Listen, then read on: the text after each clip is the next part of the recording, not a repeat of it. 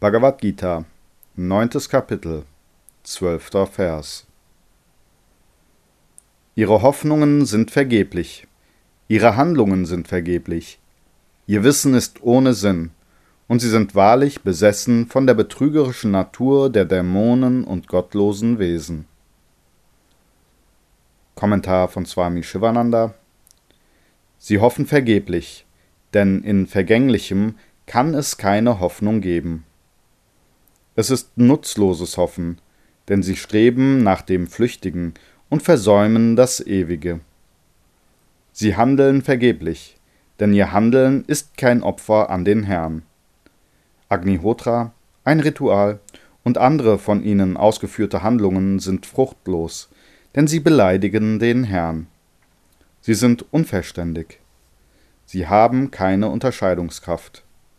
Sie haben keine Vorstellung vom ewigen Selbst. Sie verehren nur ihren Körper. Sie sehen kein Selbst über den Körper hinaus. Sie missachten ihr Selbst. Sie begehen fürchterliche Verbrechen und brutale Handlungen.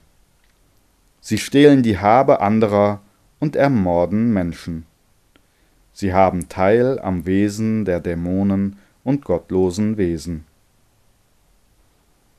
Die Rakshasas sind Tamasik und die Asuras sind Rajasik. Prakriti bedeutet hier Svabhava, das eigene Wesen. Sie sehen nur den äußeren Körper des Menschen. Sie haben keine Kenntnis vom Selbst, das im Körper wohnt. Sie sehen nicht Gott im Universum. Sie leben nur, um zu essen und zu trinken. Wer darauf hofft, Ertrag aus den Handlungen bloß durch Karma, ohne die Gnade des Herrn zu erhalten, hofft umsonst, und seine Handlungen sind leer. Karmas sind ohne Bewusstsein. Sie können nicht unabhängig einen Ertrag bringen. Der allwissende Herr, der den Zusammenhang zwischen Karmas und ihren Früchten kennt, kann davon befreien. Wer Wissen aus Büchern geschöpft hat, die die Existenz des Selbst nicht voraussetzen und die nicht vom Selbst sprechen, hat leeres Wissen. Das bringt keinerlei Ertrag. Nur das Wissen, das aus dem Studium spiritueller Bücher stammt, die von Brahman sprechen, kann einen Ertrag bringen.